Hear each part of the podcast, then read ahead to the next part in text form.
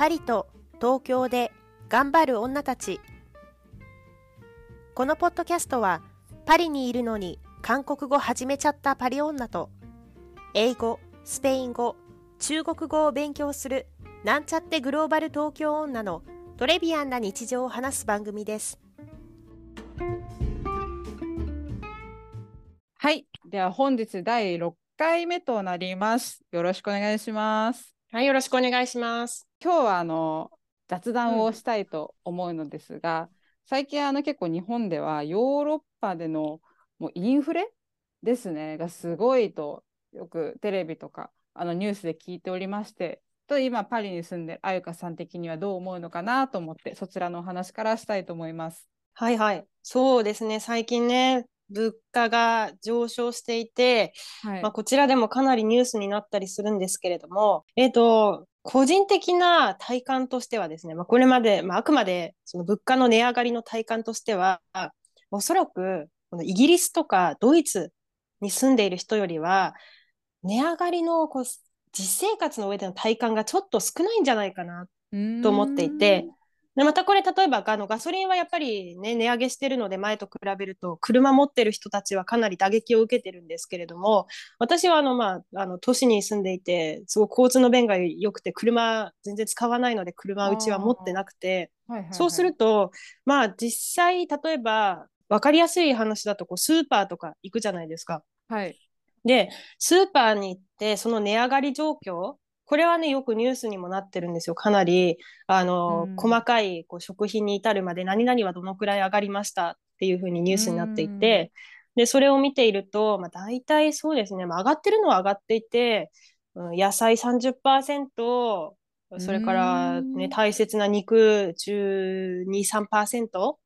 でパンもよく食べるらからパンも10%ぐらいかな。であの牛乳チーズの乳製品も15%ぐらいあーでも結構は上がっていて。そう聞くと上がってるような気しますね。そうね。パーセンテージで見るとすごく上がってる気がするんだけどまあなんでしょうね。なんかすごく細かく物の値段をチェックしている人ならあこれがねこの何円か上がった何ユーロか上がったっていうふうに感じるかもしれないけどあのそこまで細かいチェックをしてないと爆発的に例えばあの200%上昇とかそういうわけじゃないので、うん。なんか打撃がすごく大きく生活にあるっていうほどでももしかしたら近隣の国と比べるとないかもしれないなというのが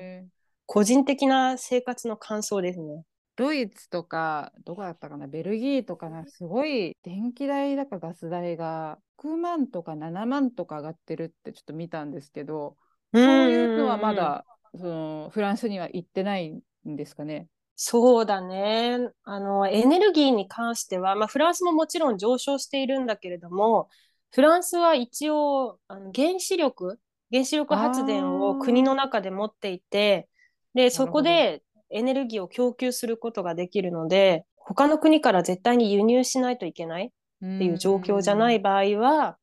かなり上昇は抑えられるんじゃないかなっていうのと、あと、最近、国の方から、だいたい来年の半ばまで、半ばぐらいまでに、その物価の全体的な上昇をうん。15%ぐらいまでに抑えときたいっていう方針が出てるので、将来の見通しとして、これからどのぐらい上がっていくんだろう、それからもう限りなく上がっていくんじゃないかっていう、心配は心配ですけれどもね、はい。あのそれを本当にもう心配で生活がどうなるかわからないっていうような恐怖心があるほどではないかなうと。ん。うん、日本では多分報道でヨーロッパってちょっと一括りにされてるところがあるのでまあ確かうんに言われてみれば、ヨーロッパかなり多くの国含んでるので国によってまたその辺は事情が変わってくるんですね。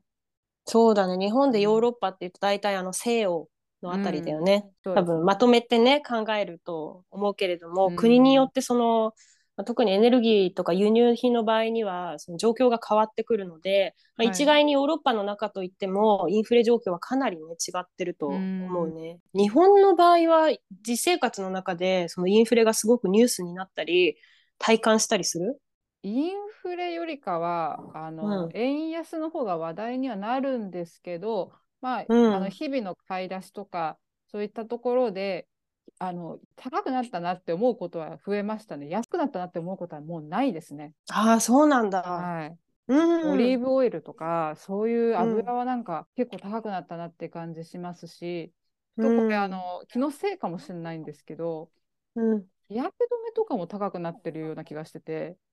うーん。日焼け止め。でも、今の時期って夏じゃないから、はい。日焼け止めがどうして値上げするの？時期物じゃないから製造が少ないとかもあるかもしれないですけど、うん。多分その製造コストがすごく上がってるとかなのかなって思ってて、そうなんだ。日焼け止めは予想外だ。そうなんですよね。それもしかしたらシャンプーとか上がってるのかもしれないですけど、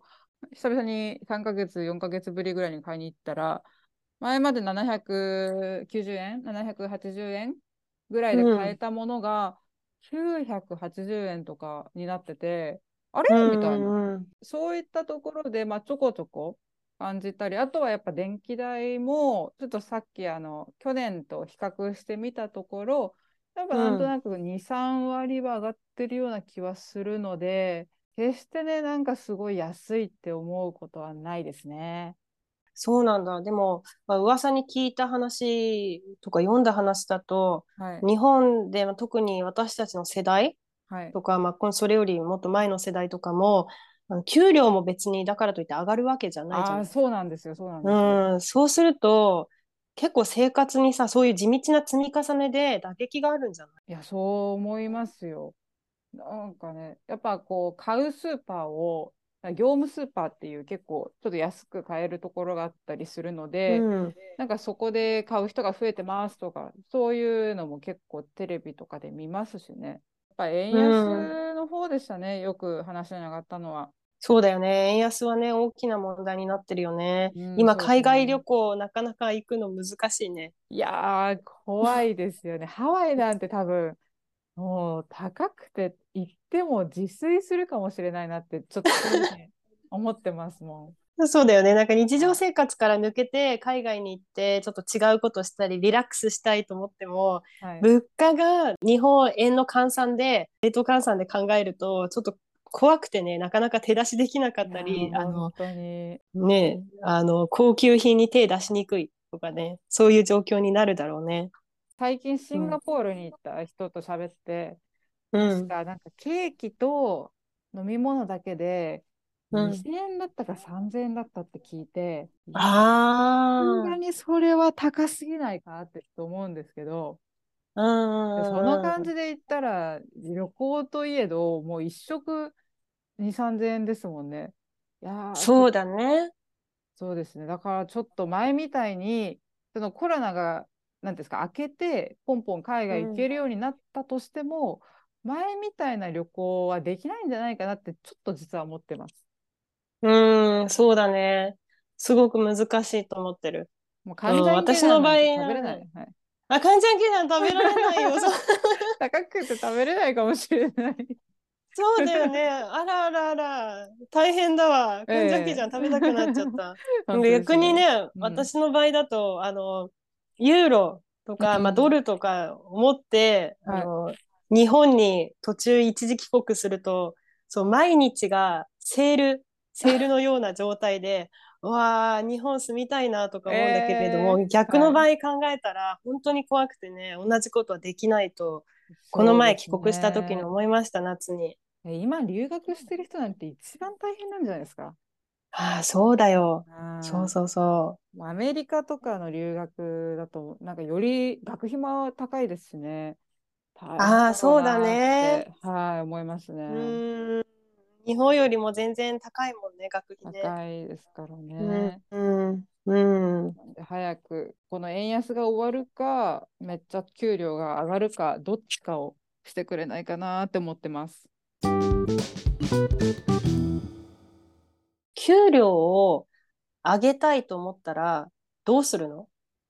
基本的には、もう転職が一番メジャーですね。あんまりその給料のネゴシエーションをその現職の会社でするって文化があんまないんですよね。うーん、ああ、そうだね。はいうん。そっか、そうすると転職一択になるわけ？基本的にはそうですね。そっか、そっか。そうな、あの、例えば、給料を上げるためにの話で思い出したんだけれども、はい。まあ、フランスの場合だと、今の給料に満足できない。あの、それからまあ今なんか特に物価上昇のこともあるわけだから、はいはいはい。まあこれはちょっとお国柄の話になるんだけれども、よくデモ、ストライキ。あーあー、やりますね。うん。あの、私、留学行くフライトもストライキでなくなりましたもん。うわ、辛い。えー、やだやだやだ。泣いちゃうますけど。でもな泣きでしたけど、まあ、ありがたあのちなみにエールフランス様がストライキなさって、代わりに謝りたい。あ あのでも代わりの K KLM が非常に良かったので、まあいいんですけど、ああ、よかったです。うんうん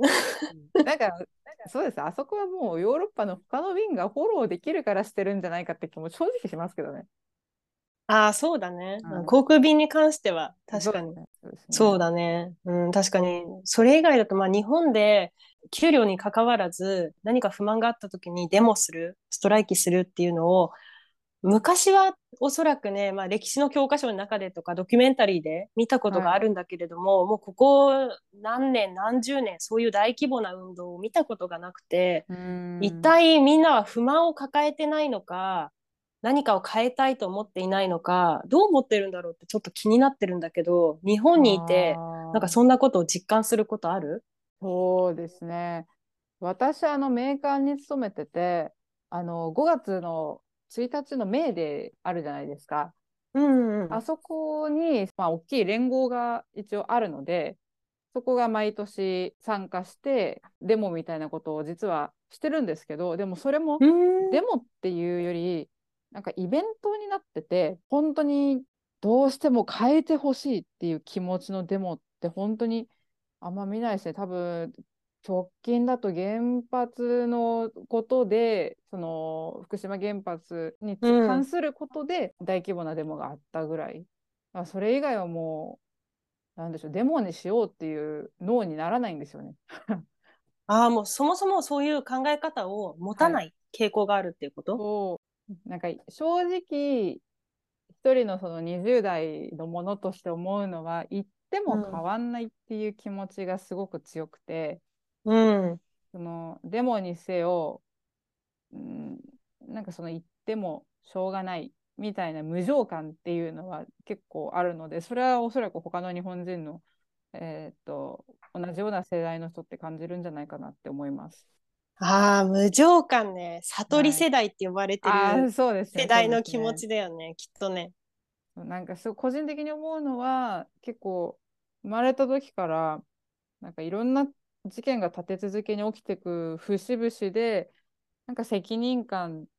とか自己責任とか自分であなたがそれやったんだから起きたんでしょとかあとは会社とかその政治とかそういう、まあ、教育だったらねそういう委員会とかに頼れないじゃあ政治家に解決してもらうためにデモしようとはならない。例えばあの日本のアルバイトってすごいじゃないですか。うんうん。あれもなんか責任感の強さが異常だなって正直思ってて。うーん、そうだね。そうですよね。パートとかアルバイトなんて、まあ言っちゃ悪いですけど、もっと適当にやっててもいいと思うんですよ。うんうん。それをね、あんななんかみんなそんなことを示し合わせてないのに、私はそうですけど、なんか一人間として、そのお金が関わるから責任、自己責任みたいな、うんすごく強いんですよね。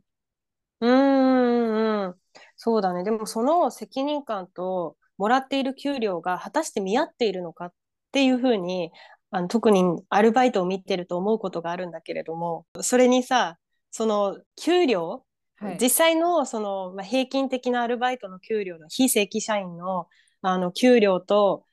給料を上回るようなあうん。のサービス精神というか責任感をかなり持っている人が多いなと思っていてそのサービスを受け取る側としてはすごくああの気持ちががいいのかもしれないけど働いてる方としてはあちょっとなーって、まあ、若干それをね問題とも私は思ったりするんですね。。まあ、うん。チップの文化がないから、その、っていうのは関係すると思うんですよ。うん、なんですけど、それにしてもね、まあ、仕事の面で言うと、こう責任感をお互いにこう掛け合ってる感じ。なんか責任があるからもっとクオリティ高いものをみたいなものを、ね、感じるんですよね。まあ、あの、必ずしもすごくそれが、あの、日本社会を批判するわけではなくて、日本社会が悪いともう言い切れなくて、まあ、お互いのそういうせ責任感の掛け合いによって、すごくクリエイティブなものが生み出されたり、あの、多分他国に誇れるような、あの、うん素晴らしい製品を生み出したりしている結果だとは思うんですが、まあ、労働環境とか、そのメンタリティの持ち方としては、ちょっと個人個人がね、あの、だいぶシビアな環境になってるんじゃないかなと、あの、一歩外のに離れて、外から離れてみると、ちょっとそういうふうに見えますね、私は。うーん、そうですよ。なんかこう、ちょっともう、まあ、ぼやきですけど、うん。なんかプロフェッショナルを求められすぎなんですよ。あの。何事も。うんうんうなんん。か初心者に優しくないっていうか、もちろん日本のあ社会でいろんな場面場面があるので、うん全てがそうとは思いませんけど、うん。のいくつか前のエピソードででも、えー、彩香さんがおっしゃってた小学校とかでこの問題わかる人って言った時にあの正解っていう自信がないから答えないとかもなんかそういう正しいとかプロフェッショナルとかクオリティがいいとかそういう要求が高いのがもうなんか染み渡ってるなってちょっと今喋りながら思いました。うーん。ああ、そうだね。そのプロ根性がすごいよね。うん、いやまあだからあの職人とかすごいあの日本のねなんか素晴らしいじゃないですか製品とかを。うん。うなん。どっちがいい悪いじゃないんですけどうん。そういうところがゆくゆくはそのデモだとかそういう表現っていう場にもなんだかつながってるような気しますよね。うーん、そうだね。そういう結果だと思う。そのデモをしないとか何か訴えないこと。うんそうね。ということは、その他者に、自分以外の人にはい責任を押し付けないっていうのがベースの社会になってるわけだよね。とそうですね。うん。なんか自己責任が強いよね。だから。そうですねそうですねなんか、うんなんとかのせいだって言う前に多分その自問自答する期間が長いかもしれないですね。ああ、そうなんだ。そっかそっか。確かに。うんうんうん。あの真の原因とはみたいなこと考えちゃうかも。単純にそのあいつが殴ったからだじゃなくてあいつが殴るに至ったには私に原因があるんじゃないかみたいなところですよね。ああ、そうだね。そう考えるともう私も日本じゃない社会に生きていて、はい、その中で私もね、長い間、二十何年もあのはい日本で暮らしてたわけだから、基本的にやっぱりそういうメンタリティに根付いて、あの自分の性格が構成されてるわけで、はい、で、やっぱり何か問題が起こった時、うまくいかなかった時に、その根底として私はこの、あの時このアクションをしたから、それが今になってつながってるんだろうとか、帰ってきてるあーそうそうなそうそう。みたいな感じで、その原因探りうん。をしちゃったりするんだけれども、もうそうね、まあもちろん、あの、こういう、私個人的にはあの国民性とかひとまとめにするのは好きじゃないので、はい。あのそういう方はできるだけ避けたいんですけれども、日本とフランス、あの他のヨーロッパの国はちょっと比べられないんで、日本とフランスを比べてみると、結構あのこう他者、他者責任うんというか、他者に責任を押し付けるというよりは、いや、私のせいじゃない。フランス語うんでセパマフォって言うんですけど、私の責任じゃない。うん私のせいじゃない。これめちゃめちゃよく聞くんですよ。えで、これあんまり日本で聞かないなと思って、ーあの、うん例えば、傍目から見ていって、いやいうや、んそれ、あなたが昨日間違えたことを直さなかったから、結果的に今日も同じミスをした、みたいなことがあっても、はいいや、まあ、とにかく他のもののせい、いや、パソコンがいけなかった、いや、今日は天気が悪いからいけなかった、あの、隣の、あの、ピエールが、なんか朝から大きな音楽流して聞いてたから、俺がしね、うまく、こう、集中できなかった仕事に。みたいな感じで自分が何かうまくできなかった原因は外にあるっていう考え方が日本よりはかなり強いなと思ってて。だから日本人はかなりね自己責任の気持ちを持ちすぎてそれがプロフェッショナルなのかもしれないけれどもそれがねちょっと2つの違いだなと思ってね。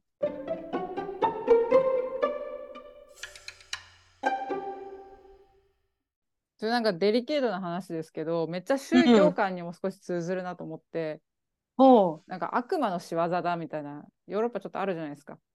はいはいはいはい。自分がなんか悪いことしても自分のせいじゃなくてうん悪魔がそうさせたんだみたいな。いえ、それ普通の生活で聞いたことある？やないですけどそういう話あるじゃないですか。あのあ、イデオロギー的にはあるよね。あそううんそういうのに通じるんですかね。ちょっと。えーそそうだね。まあ、あの、長らくその国には、まあ、今は結構こう宗教がリベラルな社会になってきてるけれども、まあ、はい日本も、あの、ヨーロッパもいろいろな国でその宗教観っていうのが、あの、社会に強く根付いていったわけであって、はい。まあ、おそらくそういう影響も、ね、長い歴史をたどるとあるのかもしれないね。なんかここら辺ももっとふ深く話せそうですね。そうですね。うんちなみにパリのデモって結構異常なぐらいやってるってちょっとさっき彩香さんと会話してて聞いたんですけどうん。なんかどのぐらいのなんかしょうもないなってデモとかやっぱあるんですか？しょうもないなっていうデモ？はい。いや、それはね、私個人の口からはこう断定できないですよ。だってその人たちにとってはしょうもないデモなわけじゃなくて本当に必死でやってるから、はい。あの、それをね、旗から見てしょうもなとは、こう、ちょっとね、断定はできないけれども、確かにこう、回数がかなりね、多くて、うんあ、の、まあ、最低週1では、あの、うんパリの東側の広場とかであったりするし、それから、あの、これは全然しょうもなくない話で、2019年から、2019年の、うんと冬のクリスマスよりもうちょっと前かなあたりに、あの、燃料、あー燃料の引き上げにあ反対す黄色のる、ベストでしたっけ？ああ、そうです、そうです、それそれはいはいはいそれそれそれ。あの、ジレジョーヌって言うんですけどね、あの、黄色いベスト運動っていうのが行われてて、でそれはもう本当に長く、うーん。本当に長く続いてて、で、まあ、めあの、大体デモする人っていうのは、あの、大都市のいろいろな考え方を持ってる人がね、デモを起こしたりすることが、田舎と比べると比較的多いんだけども、それは、うん。まあ、始まったのは大都市からじゃなくて、だから本当にね、それは困っている人、もうその、あの、政策にはもう大反対したいっていう人が、あの、黄色いベストを着て、うんあの、みんなで始めたっていう、だから、外に対して訴えたい気持ち、あの、周りが変え、それを変えてほしいっていう気持ちが、すごく強いんだと思いますよ。うんうちの人たちは。うん。いや、でもね、確かにちょっとはい断定できないですけどね、しょうもなっていうね、ことを言えるデモがあったら、ちょっと他の回で紹介したいですね、ぜひ。ぜひお願いします。うん結構なんかあの、そのよフランスじゃないんですけど、あのほヨーロッパの他の国で結構攻撃的なデモというか主張も見てて、私がすごいびっくりしたのは、あの確か環境に反対環境問題に対するその主張で、えっと、うん。美術館とかで、えっと、ゴッホかなんかの絵にこうめっちゃペイントをかけたとかうーん。額縁だったかなと自分の手を接着剤でくっつけてなんか離せないようにしたとか。ああ、はいはいはいはいで。ちょっとそれは日本ってデモをやったとしてもそこまでまあ言い方悪いですけどアグレッシブにやらないと思っててその、うんうんうん。大学結構昔のねその大学生の、えー、と闘争の時は違うんですけど現在においてはそこまでアグレッシブにやらないから結構それは、うん。あのニュース見てるとあなんかすごいなって思いますね。ああ、そうね、あの、ゴッホの絵に、あれだね、スープかけたやつあとかだよね。そうですうそうん。そうだね、最近あったよね。うん。あの、確かに海外のニュース見てると、そういう、まあ、あの、有名な、あのはい。大切なものに、あスープかけちゃったりとか、はい。それから、これは、あれだね、環境運動家？とか、あの、うん。環境保護をしたい人とか、あとは、なんだっけ、えっと、動物愛護の目線はいはい。で見る人たちだと、あの、スーパーの、えー牛乳を全部ね、あの、流して、えー。壊してみたりとか、捨ててみたりとか、スーパーの中で。え？え？そんなもったい もったいない。とか、まあ、そういうのがね、そうもったいないとか、あの、思っちゃったりしますし、まあ、それから、あの、何でしたっけ、さっきも言った、まあ、フランスでもありますよ。あの、何かその大きなデモをした時にやっぱりそこがあの暴力に結果的につながったり。あまあ、それに逆に便乗して暴力しちゃしちゃいたいみたいな人もねあのいるんだけれども多はい。分それは彼らのあの一つの目的としてはやっぱりその迷惑をかけるこれ日本人的な考え方で言うとあの自分以外の人自分の組織以外の人に迷惑をかけると注目されるわけじゃない。なるほどでそうするとその運動が広まったりあの運動がうんあのテレビとか今だったら SNS で拡散されて、みんなにもっと知られるようになるっていうそういう一つの目的もどうやらあるあるらしいっうんていうのを聞いたことがあります。そうなんですね。うん、私もね、でもね、見たく、ちょっとびっくりしちゃったのは、なんだっけ、あの、テニスの試合、大きいテニスの試合、ロラン・ギャロスって日本でももしかしたらウィンブルドンみたいな大きな試合であーはいはいはい。見たことがあるかもしれないんだけれども、その試合を見に行ってた時に、あの、まあまあ、大きい試合で有名な選手が出てる時に見に行ったら、えっとですね、あの、スタンドの脇の方から、すごい普通の白の T シャツした女の、着た女の子が出てきて、で、自分の首と、それからテニスのネット、真ん中のネットを結びつけて、そこに座り込みを始めて、で、一瞬何が起こったのか分からなくて、あれ、あの子ボールガールでもないし、なんだろうな、と。で、そしたら、なんか環境活動家の人だったっていうのを、あのうんテレビの後でニュースを見て知りました。だから、あの、こっちの社会にす生きていると、そういうこうデモとか何かうん訴えたいこと、ストライキっていうのは結構身近に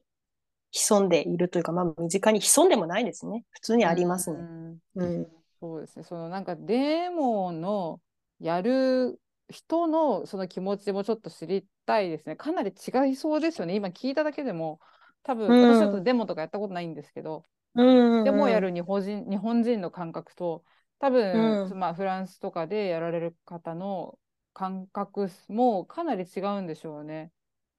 うんうんうん。そうだと思う。だからうん確かに私も今までデモに参加したこともないし、はい。あの、周りにもそんなにデモに参加している人もいないんだけれども、ちょっとそういう人がいたらね、あの、興味があるので、はいあの、どんな目的があるのか、あの、どんな意義を持ってやっているのかう、んうん、ちょっと聞いてみたいなと思います。では、えー、と本日6回目はですねちょっといつもと違ってこんな感じで雑談になりました。またですねあのこんな風にちょっと時事ネタというかもう取り組んでいきたいと思いますのでぜひよろしくお願いします。はい。では、えー、愛花さんから何か一言ありますか？えっと、そうですね。今日はあの、あの、対談という感じで、あの、インタビュー形式ではなくて、あの、私たちが日頃ちょっと気になったこと、また最近の主にニュースや時事ネタを中心に話していきましたが、あの、話している間にね、あの、お互いの社会の違いについて分かったり、それから他の人についたりね、あの、考える機会にもなるので、あの、いいことだと思います。非常に面白かったです。そうですね楽しかったです。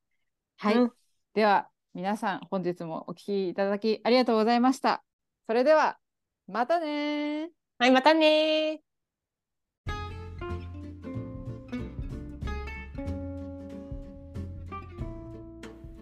インスタグラムとノートでも私たちのエピソードを公開しております。パリと東京で頑張る女たちで検索してください。ご意見、ご要望お待ちしております。